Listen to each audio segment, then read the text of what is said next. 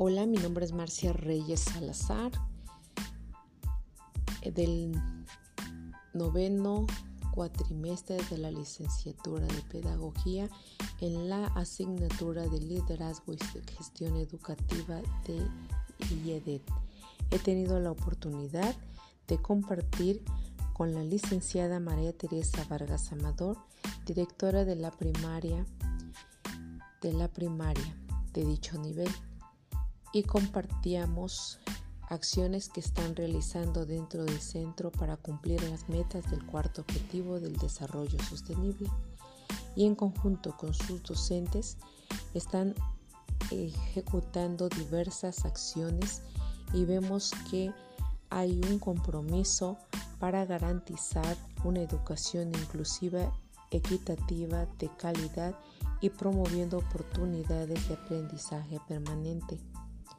Los niños conscientes de que son los protagonistas de salvar a su planeta están dejando de utilizar desechables y llevan sus platos, sus vasos, su agua y sus utensilios reduciendo en gran medida todos los desechos que contaminan. Las acciones que se realizan son congruentes a las metas los retos que presenta la escuela para alcanzar la meta del objetivo del cuarto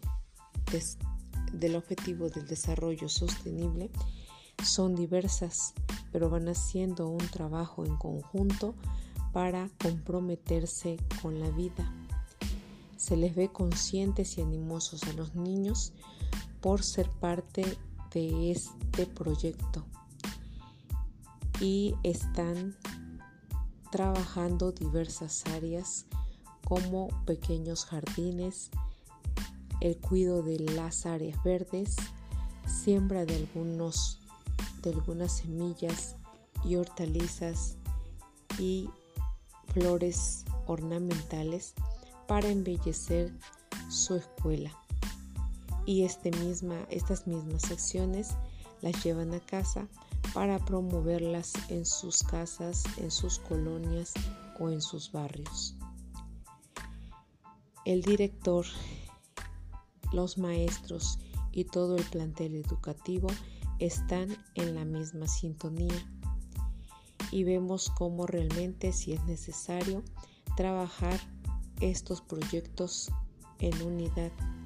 porque todos somos parte de la solución.